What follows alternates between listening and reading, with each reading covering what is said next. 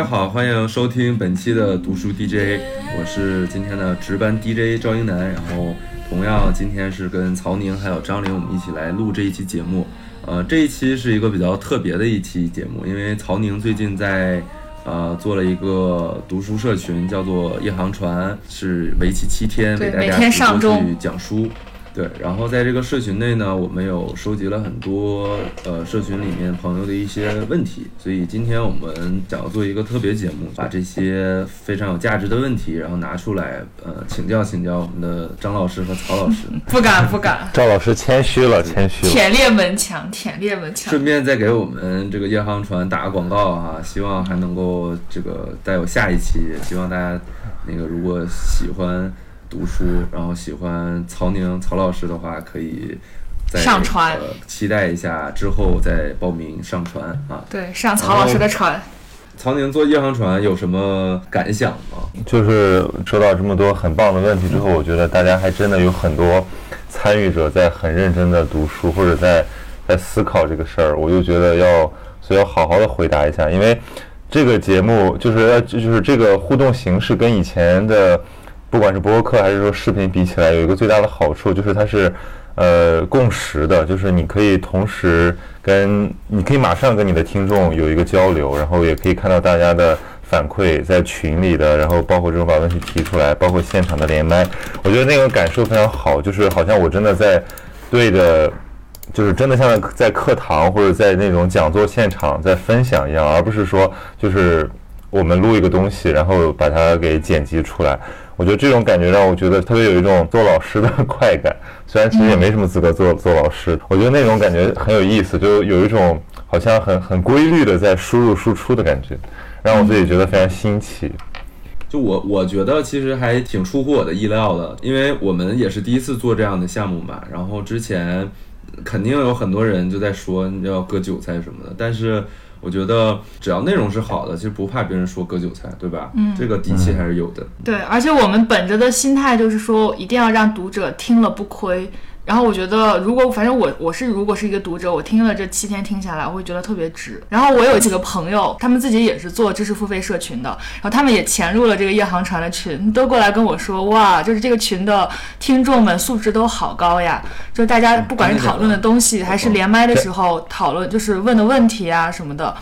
就是都是高于他们做这个知识付费社群的一般水平的。对我我也发现了，大家都很积极，然后都是大段大段的在群里给回馈什么的。我我也有有一两个朋友，就是有的还是一个以前的嘉宾，他是自己付费，就就跟张琳妈妈一样，自己掏钱给你来我也是自己付费进来的，好吧？我们公司 可以可以，做这些做这些一个一个什么买书啊，什么做杯子啊，我都是自己付费买的，身体力行。对，因为我我没太好意思在朋友圈宣传，我就发了微博和什么 B 站，因为我觉得朋友圈宣传太像熟人营销了，包括太多熟人可能讲的时候也没有那么放得开，所以我就没有怎么发。但是我发现还是有人进来了，然后还有一个是我一个好朋友的男朋友，然后他他那天跟我说起来说，你知道吗？我们现在俩每天晚上在听讲课，我觉得特别荒诞，就是他说 他说你点燃了一下一个理理工男的阅读热情，然后我当时听到我就觉得，因为这个是朋友嘛，所以你会觉得特别真实，好像真的有人在承认你的工作一样。对，呃，因为我觉得其实就这些书对我都意义非凡，就即使哪怕只有几个听众，或者就办一个几个人的这种读书会，让我把它来分享一下，我也是乐意的，因为我读他们一定是不亏的，并且我们还请了很多嘉宾，每期跟跟这个你们现在都也都算是上过船的人了嘛，对吧？所以其实每次跟嘉宾聊一些这个相关的话题。对，也都上过贼船了。就是我觉得这个本身就是一个很好玩的事儿，就是从自己读到重读，然后到共读，我觉得这个过程本身就就挺吸引我的。对，何况它又可以变成一个产品，还可以传播一些知识。而且我其实在，尤其是和张琳连麦那次，呃，我有好几个那种就是大学生，或者说他正他这个阅读习惯还没有完全养成的朋友，他们的那个留言和他们的分享，我觉得就让我还觉得好像我真的在做一件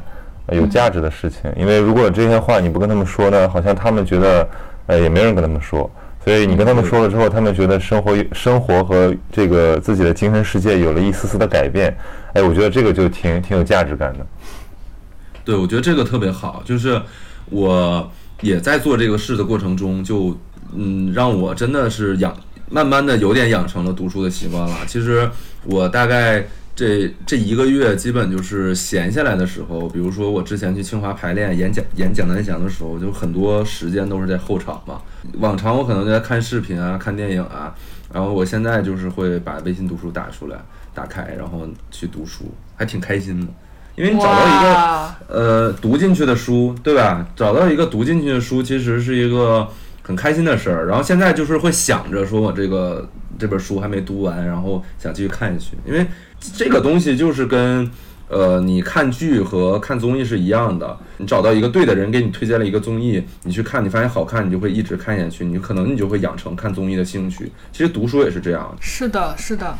包括我昨天发生了一件让我很感动的事情，就是六六嘛，就是曹宁背后的女人，帮曹宁剪视频、剪音频的我们的同事，就是下班之后就开心的下班，然后拿了我书架上的石黑一雄的书，说：“哎呀，我又要回家读石黑一雄了。”说我已经读完了《末世莫忘》和《远山淡影》，然后我现在要读下一本了。就是他已经跟。就边剪曹宁的视频，然后边把那些书都读完了，而且他可能不剪这个视频的话，他可能就是确实他的书很有名，但是就是可能永远都不会想着说我要去读一下《石黑一雄》，但就是这样一个契机，然后让一个人他有机会每天晚上如饥似渴的去读这个书。包括我看到群里边，就呃夜航船的群里边，很多群友就是都会期待今天晚上讲哪本书，然后他就会迅速的白天把那本书翻一遍，了解一下。就可能他不会完整的看一遍，但至少这打开了。他就是至少让他知道有这本书，然后为他将来再去读这本书埋下了一颗种子。我觉得这就是一件特别美好的事情。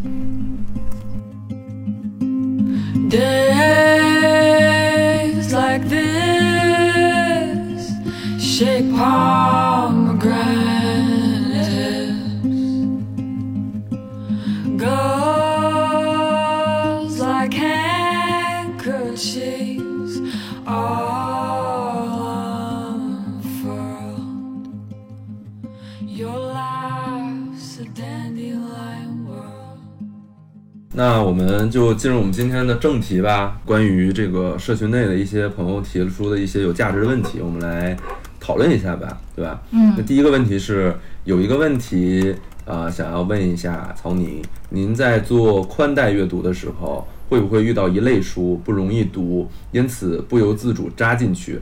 呃，括号潜在观念是不容易读的书是好书。但读完发现其实内容一般，浪费不少时间。请问有没有尽早辨识出这类书的技巧？豆瓣或美亚的评分不尽然准，我目前倾向于亲身趟一遍。因此想问如何更好的躺？什么叫宽带阅读啊？就是我之前在一个什么文章里面，然后提了两个概念嘛，就我说一个是深度阅读，一个是宽带阅读。群里有一个朋友就把那个截图发过去，后来他们就有个讨论。那个我是引了那个王晶晶老师他的一个说法，他就是大概意思就是说，现在我们的这个。信息爆炸，然后我们现在获得知识的来源太过于丰富，以至于大家不能再像以前那样，就是说我是一个什么专业的人，我就看什么书，或者就是分门别类的这样看书，就应该是应该广吸收。比如说，你就一个问题。呃，你可以同时阅读各种学科的，然后同时可以阅读这个纸质文本、电子文本，包括这种媒体报刊，就是把这个把你的阅读当成一个资料库这么一个一个那个意思。然后我就想，这个朋友他这个问题大概其实是可以理解为一个我们怎么去选书，或者说我们怎么去呃安排我们读不同书的这个呃投入的精力。然后我其实那天在群里我也说了一句嘛，我说我其实我觉得。这个没没有别的办法，最好的方式还是自己去试。就是你，你只有一个书读了之后，你才知道它的价值。你不可能说根据别人评价这本书的那个评分，或者说一个推荐语，你就去读它。你最好有一个自己的判断，知道自己为什么要要读这本书。而且最好的那个寻找好书的方式，就是用书去找书。就当你读完一本书，你可以看看。就是这个这个作者，如果他是很好的一本书的话，他的作者他还是有过什么书，然后他在这个书里面引过什么书，这种书尤其对社科类的，我觉得特别重要。就是很多这种学术性的写作，它都是站在前人的肩膀之上的，它都是一个智慧的结晶。那么它也可能成为别人的一个结晶，成为别人的营养。所以你在这个过程中，你进入到他的那个脉络里面去，你就很容易发现好的书。对，因为一流的作者一定都是一流的读者，所以你相信一流的作者，你找的书一定是没错的。但是呢，还有个问题，就是说这个有很多这个所谓的经典，那种大部头，大家都说好，然后也是高山仰止，但是我就是读得很痛苦，我就读不下去。那我是不是应该读？其实我现在也也也也有了一个转变，就是以前我也觉得好像读不下去是我的问题，就是我自己水平不够，我就呃没有耐心这样。现在我觉得，其实他有的时候真的要看缘分，就是，呃，如果你足够严肃了，你足够认真了，你其实按说什么书你都是可以读的。但有的书你就读的确实是没什么感觉，呃，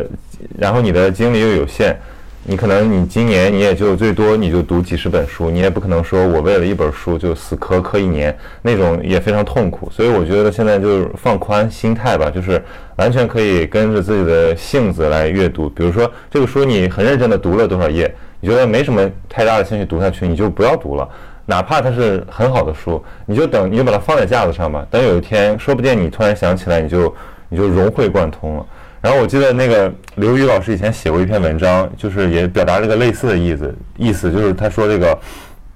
读书是要讲缘分的。然后因为他是个本身是个学者，所以他就讲了很多他自己的这个读书经历。我觉得读了之后特别安慰。呃，我我把这篇文章找出来，分享一小段给给这个朋友。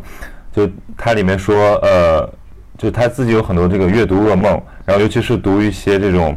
呃，人文学科的经典，他说不知道是这个作者本身文笔极其晦涩，还是因为翻译的不好。总之读出来就是四个字：寸步难行。然后他读这种书的经历，就是从什么从福柯到哈贝马斯，从亨利詹姆斯到这个帕斯，说读着读着就有种把作者从坟墓里拖出来，揪住其衣领大喊 “why why why” 的冲动。然后。他说他后来想通了，与其问别人，不如问自己。说既然读了这么痛苦，为什么要读？所以他这个文章很有意思。反正他最后总结出来的就是说，呃，世界上本没有经典，装的人多了，也就有了经典。他他是在说，之经典之所以没经典，不应该是有多少人赞美过他，而是他真的帮助你认识当下的世界与自己。如果他不能做到这一点，那么要么是你的功力还不够。要么可能是它真的就没什么作用，所以我觉得一定要是在尊重你个人兴趣的基础之上，然后去哎循序渐进的有一个阅读计划的这样去读一些书，就是这个书本身是个很很有乐趣的事儿，你不要把这个把这个过程给破坏了。我我就是对，我觉得就是这样，就是你要了解读书的目的是什么。如果你是在以我为主、为我所用的去读书的话，那我觉得就可以很轻而易举的筛选出你需要的书。因为就是如果一个人对自己的问题特别明晰，对自己想要。探寻的那个大的命题特别明晰的话，他是很容易找到自己要读的书的。然后我刚才就想到还有一个办法，就是。嗯，我读书，我我找书有一个办法，就是去跟很多好朋友聊书，然后通过聊书呢，他们就知道了我喜欢什么样的书。这个时候呢，他们在给我推，他们看到一些好书的时候，就会来推荐给我。那同时呢，我因为跟他们聊过书，我也知道他们的阅读品味、阅读趣味是什么样子的，所以我也可以筛选他们给我推荐的书。就比如说，在我的这个读书人列表里，那谁给我推荐的书，我是一定要读的，因为我觉得他。特别了解我，而且我觉得我跟他的审美的趣味特别像，那我就有一定会去读。也有这样的人，这样的这样的人是谁啊？是是马小玲，马毅，就是也是之前上过。你们那期我看了，就他给你推荐秋园嘛，就是因为你们俩那个点比较接近。对我们俩书架上的小说，所有小说类的书基本都是重合的，所以我觉得这个很神奇。其实又回到了曹宁说的那个问题意识嘛，就是为什么说这个跟问题意识有关系？是因为你的朋友其实是最了解你的问题的人。就最了解你在乎什么，你探寻什么的人，所以他们也是最可以给你推荐相关书籍的人，我是这么觉得的。嗯，所以建议大家走出书斋，去多多跟你的朋友交流。我这这这个这个经验是我过去一年做他在读什么得出来的经验了。嗯嗯，对，前提是朋友里面得有真读书的。对。所以这个问题还挺好的，就是因为我觉得现在咱们不是没有好书可读，而是那个书太多太杂，不知道怎么选。也确实有很多这个出版物，我觉得有点那个虎头蛇尾，所以腰封上写的都特别爽，读完了发现这什么玩意儿，这种书也挺多的。所以其实呃，让我觉得，我觉得我就不是特别喜欢读那种新书，那种很爆红的书。我觉得得让子弹飞一会儿，你就看看，如果这个书。这个当红的书，过两年还是有人在看，有人在说这书真好，那我觉得就拿回来看嘛。那如果这个书就是可能几几个月的光景，然后后来就没人提了，那这种书不看也罢。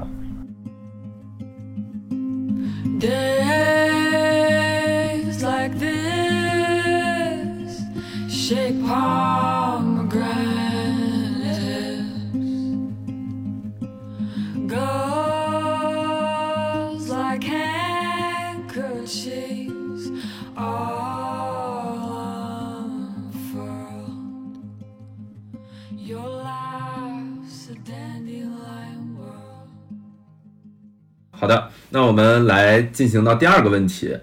想问会不会对自我认知的有限性感到焦虑或不安呀？提这个问题是对最近武汉大学一个 LGBT 组织的事件有感而发。我们对于一件事情的认知往往带有难以忽视的偏见，取决于接受到的信息、所处的立场和审视的视角。不同视角和立场下的对话很难达到基本的共识。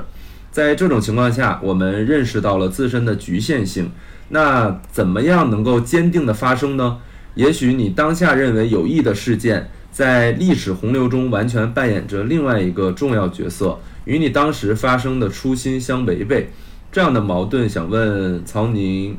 有没有感受？有的话是怎么处理和理解这个事情的呢？哎，我觉得这跟我们。呃，路西法在夜航船里面分享的路西法效应比较像，对不对？就昨就是昨天嘛，昨天我们播的这本书比较像。你看，我现在就意识到这种认知的局限性。比如说，他说这个什么武汉大学一个 LGBT 组织的事件，我就不知道。我我我就我就觉得现在虽然说我做媒体，但是我其实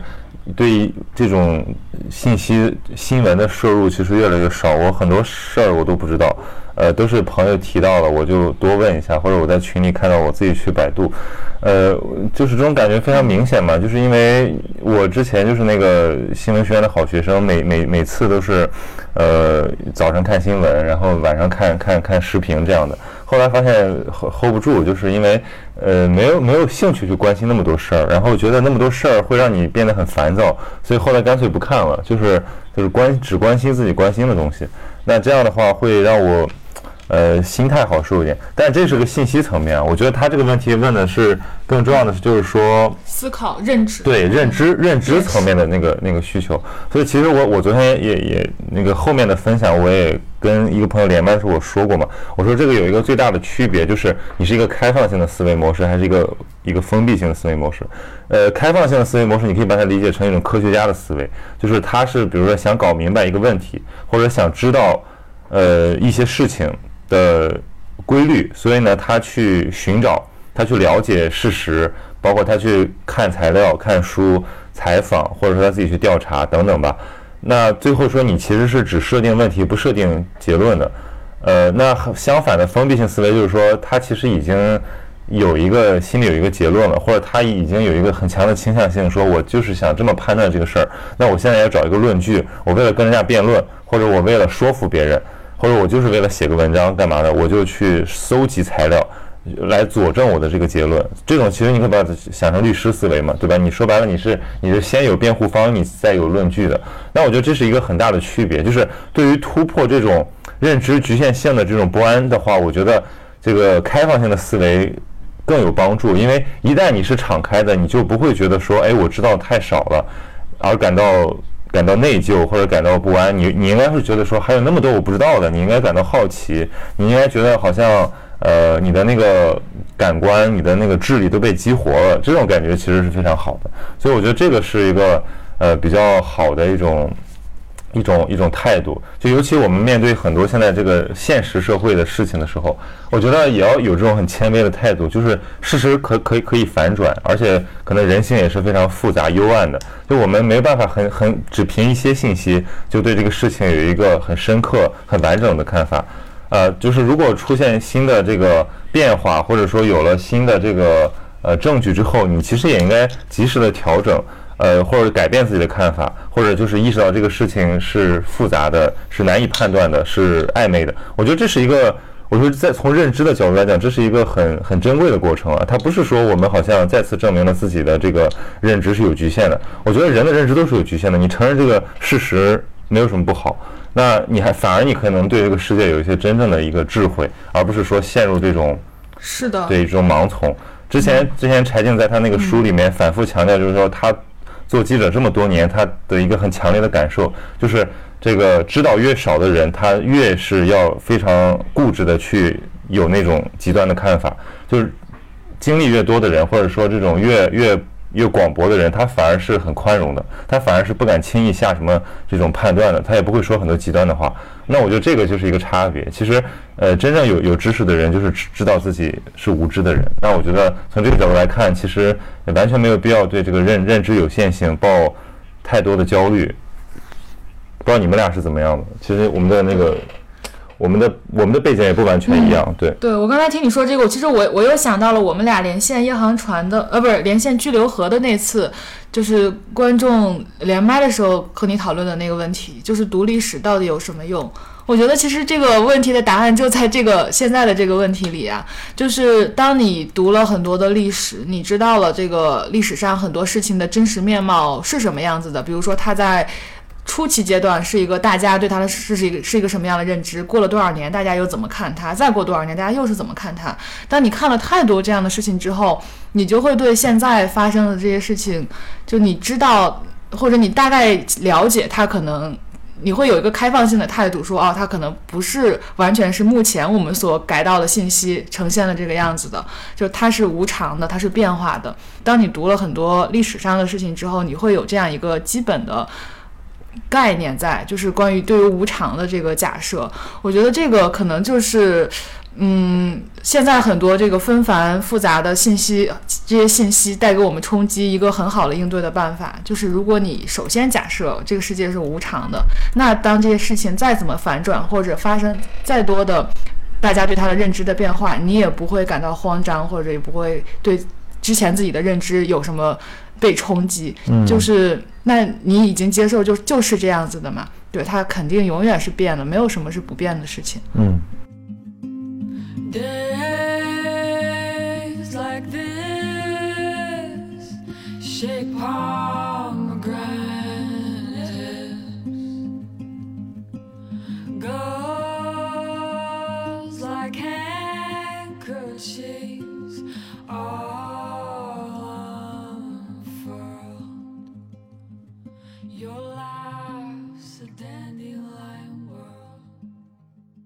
好的，那我们下一个问题啊，呃，第三个问题，您好，我现在是一名大商学院的大一学生，呃，感觉身边的同学都比较符合社会上对商科生的刻板印象，就是比较功利啊之类的，呃，比如我和同学聊人是手段还是目的的时候，他会很坚定地说把自己看作工具和手段，以及之前看到的金钱是通向最终价值的桥梁，但人不能栖居在桥梁上。我自己会很认同和感动于这句话，但身边的同学会很直白的说自己就想搞钱等等，我就会产生一点所谓清高啊、不屑与之同道的想法。但与此同时，他们的前途似乎是光明的，而我自己却会因为这种外部环境与内心想法的相悖而感到迷茫和痛苦。哇，这是张林，张林，快来回答一下这个问题。这个问题没有特别好，我觉得。哇，我现在，我现在成长历程太好笑了。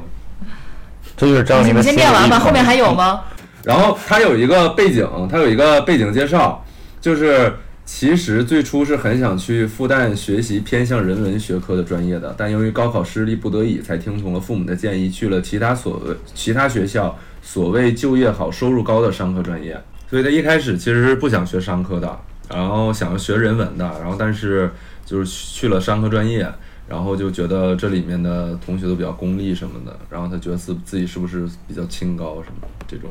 我觉得就是他这个，他有个词特别让我印象深刻。他说他问他的同学人是手段还是目的的时候，他的同学会很坚定的说把自己看作工具和手段。我觉得这个很震撼，是吧？对，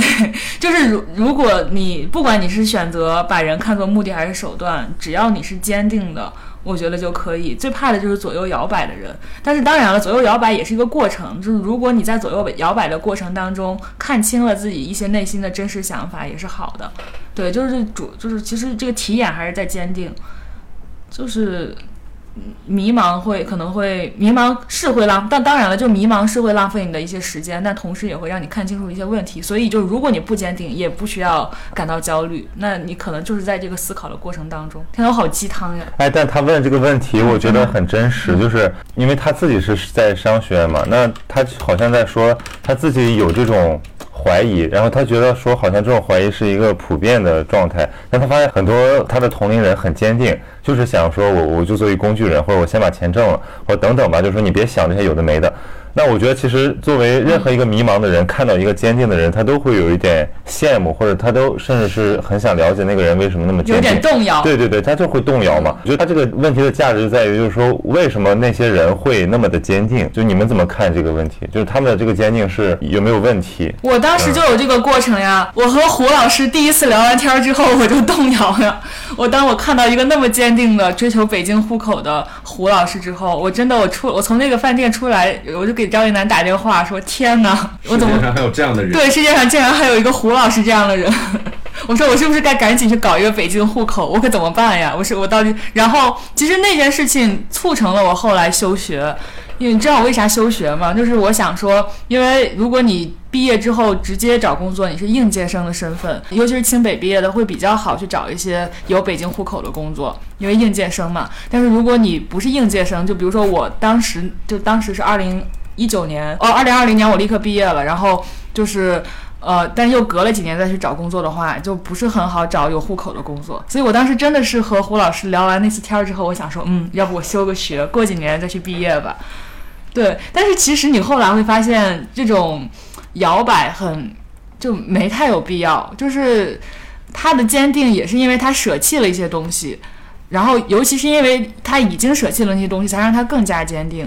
但是我的迷茫正是因为我什么都不愿意舍弃，我的摇摆正是因为我什么都不愿意放弃，我什么都想要，所以才会摇摆。嗯，就是可能就是当时那个阶段，我并没有看清他的那个坚定背后舍弃了什么。所以才导致我很羡慕他的。对对，就像那天我们对话里聊的，稳定和自由各有其代价，就是关键是你那个代价是不是辨认清楚了？是的。所以那你后来怎么平复了你自己的迷茫？后来就是当我跟胡老师熟了之后，我看到了他的放弃啊，嗯，然后我也看到了我的得到，那发现人人都没差嘛，人不都是这样嘛？但当我丢丢掉的东西足够多，不管这个丢掉是我主动丢掉的还是被拿掉的，当你丢掉足够多，那你就无可避免的要坚定。定下去了。嗯，我想起了前几天跟一个朋友的聊天，他也是商学院的，而且他是很用功，然后这个成绩很好，后来就是本科毕业就进了那种很好的公司，收入很很不错。然后那天我们聊起来，就说到这个，他说我说他我他们学校外面有一个非常好的书店。呃，他是中大的嘛，然后他就突然惊奇，他说：“哎，我怎么不知道？我从来没听说过。”然后我就跟他讲，我说：“你看，你们学校里面有什么什么样的有有趣的地方？有那种什么人文沙龙啊，有那种私人书房啊，还有这个书店。”然后他就惊呆了，他说：“好像我没有在这个学校读过一样。”那个学弟其实本身还挺爱阅读的，所以我就觉得说，他就在后面就开始有点懊悔，他说：“说哎呀，我真的不应该当时把时间全用来实习，或者说搞那些。”他们他们那个叫什么投资协会，就是搞那种那种活动。他说那个活动现在想起来就是有点有点没有意义，就是或者重复率太高了。他现在想想，如果当时去往别的方向发展一下，该多好。对，然后我其实想说，就是你站在后来的视角，你当然认为你当时会应该更加的。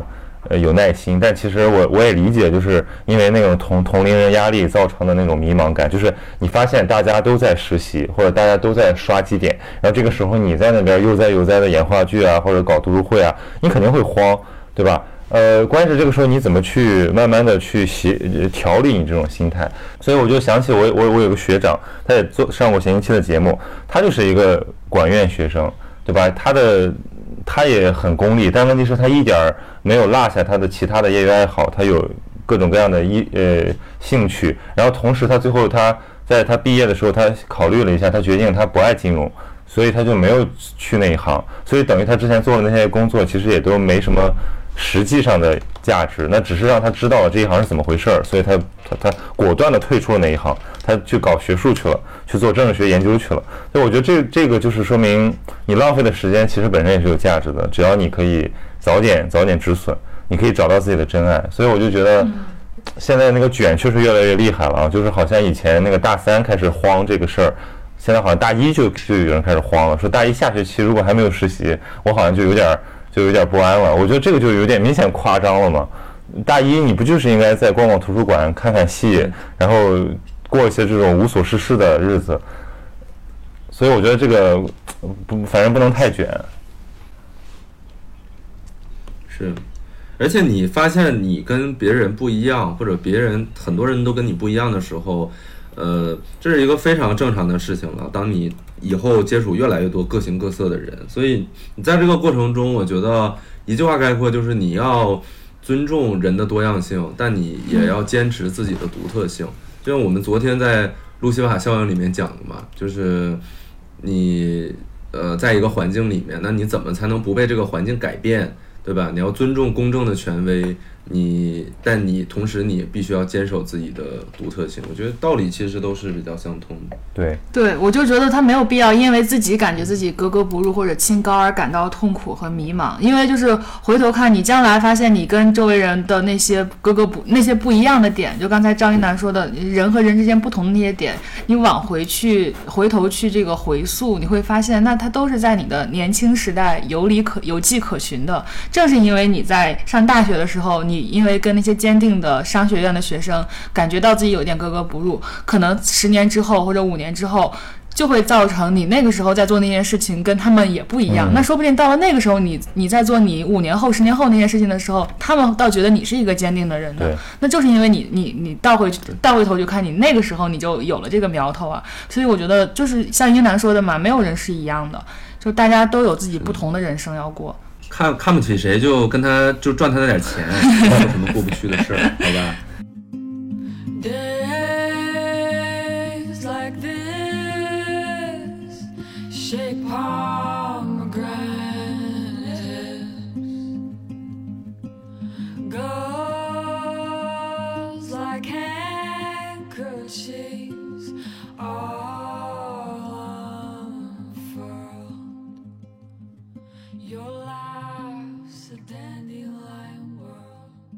好的，我们下一个问题啊，下一个问题，啊，小助手曹宁今天讲到了他朋友家的孩子在学校遭到了霸凌，能麻烦你问问曹宁，问题得到解决了吗？是通过什么样的方法解决的？三月份的时候发现弟弟有被校园霸凌的迹象，隐约觉得他有一些心理问题，但是一直在外地工作，只能每周通过电话问妈妈他的情况。如果曹宁的朋友找到了问题的解决办法，能否分享一下呢？每次想到路过他学校的时候，他一个人站在操场的角落上低垂着头的画面，都心疼。这个是我们昨天也是在夜航船讲路基法效应的时候，我们呃聊到了校园霸凌这件事情，就是恶的从众心理嘛。哦，然后我们包括后面观众连麦的时候，也在讨论校园霸凌这个问题。那曹宁，关于这个问题，你有什么？好的建议吗？其实我觉得我没有特别特别那种好的建议，就是因为首先我自己的 弟弟妹妹什么，他没有遇到这个情况，所以我其实没办法设身处地理解这个朋友他的这种担忧啊。但是我觉得有一点我是确实可以分享一下，就是就比如我们现在是二十几岁的人嘛，我们跟这种十几岁的孩子，就是我们的弟弟妹妹，或者有有可能是未来我们有了孩子之后，我们作为家长跟孩子之间的这种沟通的方式。我我看过身边有特别好的例子，就是，呃，这个这个话是一个老师说的，他说就是他的他和他女儿，他有一个女儿一个儿子，他说他的习惯就是说，一旦这个孩子愿意跟他讲，他就一定会听，他从来不会打断这个孩子说你你你别说了，你给我做作业去，他从来不会这样。他说因为小孩对于家长这种倾诉欲这种。这种掏心掏肺的这种感觉是非常珍贵的，而且它是稍纵即逝的。就是如果孩子愿意跟你分享，那你就要要要有耐心，让他有陪伴感，就是你就是他心里的一个支撑。所以我在想，就我昨天坐在那个咖啡馆咖啡馆写稿子，然后我后面就坐了一个一个妈妈，她带着她的孩子。然后他就一直在训那个孩子，然后他训那个孩子的方式让我都非常不舒服，就是就是那个孩子正在跟他讲他学校的事儿，他就突然冷脸下来，然后狂飙了一一顿他的那种输出，就是说什么就类似于你怎么才考这么点分儿，然后把那个孩子一把抓过来，然后打了他两下，然后过了一会儿人又非常温柔的说说你你以为妈妈真的想打你吗？妈妈怎么怎么样？然后我看那个孩子的表情完全就是蔫儿的，然后我当时就特别的感觉不舒服，我就觉得说这个这个妈妈一定是她可能很爱她的孩子，但她一定没有掌握好的这种。这种沟通方式，就是他的那种东西，在外人看来都是都是令人恐怖的。就是他没有把孩子当成一个平等的个体，他还在跟他的孩子说：“我感觉你没有尊重我。”然后我觉得，就是这是一种特别糟糕的沟通方式。就是说回到这个问题上，就是说，如果这个孩子在学校里面受到了欺负，或者他有什么心理阴影一类的这种心事，其实如果家长和这我们的这种作为哥哥姐姐的存在，能够是他的一个窗口，就他真的愿意跟你分享。其实我觉得你你能够获得这种坦诚，就已经就已经非常非常重要了。就是这已经是一个珍贵的陪伴了。就是他相信他是有出口的，他可以寻找支持，他愿意跟你诉说。那我觉得这个证明就是这个问题是可以缓解的，而不是说有很多那种极端的现象，就这个被霸凌的孩子他真的就是孤立无援了，所以他可能会有些极端的。呃，做法，比如说可能会会会寻短见啊，或者说去会报复什么的，就是我觉得这个沟通特别重要。那你要说实际上的这种帮助，我觉得那肯定还是要一个环境的问题嘛。像我们刚才说的，就是这种校园霸凌一定是一个情景的问题，就是他不是某一某某几个同学心坏的问题，这个跟那个他在学校里面那些同学受到的教育和监管，以及他们的家庭对这个东西的看法密切相关。所以我觉得首要的。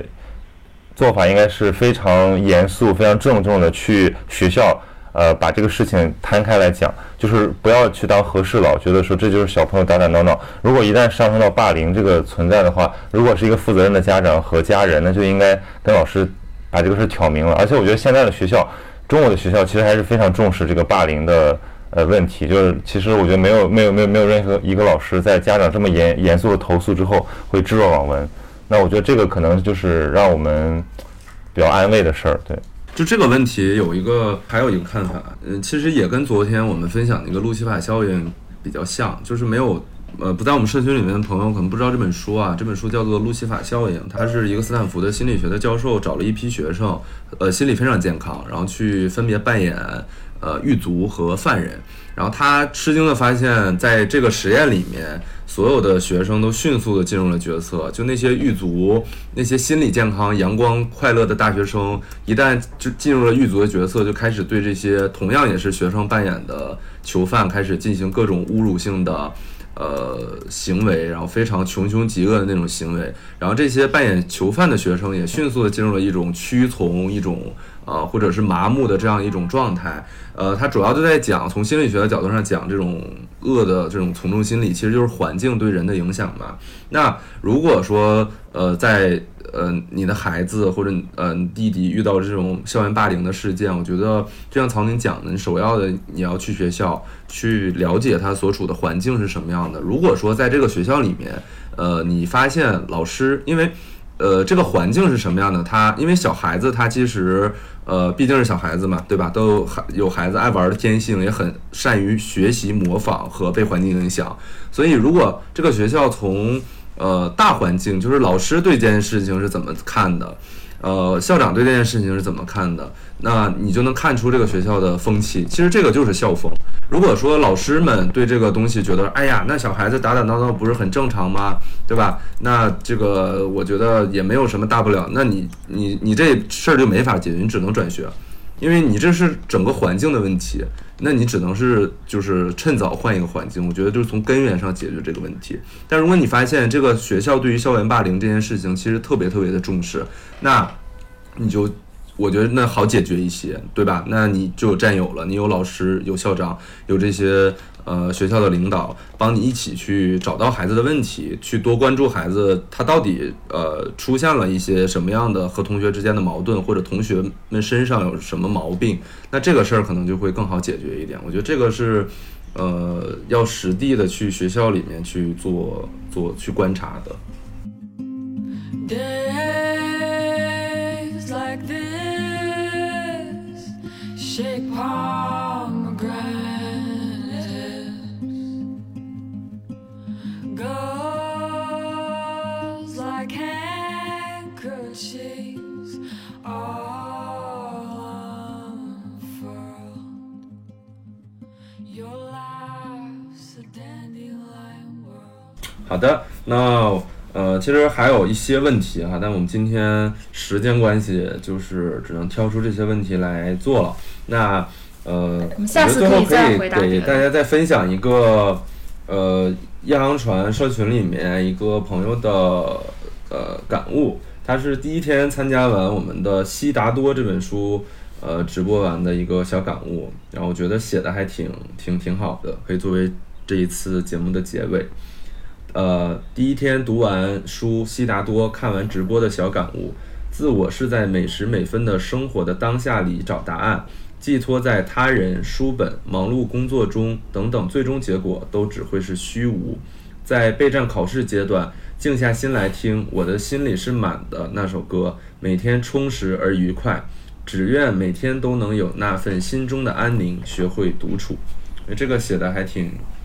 就是真实的是能体会到非常真诚啊，能体会到他的这种、这种感悟，嗯，以及跟曹宁的这种我的心里是满的，我的心里是满的这种，好吧，那这就是我们今天读书 DJ 的全部内容。呃，欢迎大家呃关注我们曹宁的个人读书社群夜航船。呃，具体的信息我们也会在今天的这个呃图文里面给大家呈现。那希望大家多多关注我们读书 DJ，我们下一期再见，拜。拜拜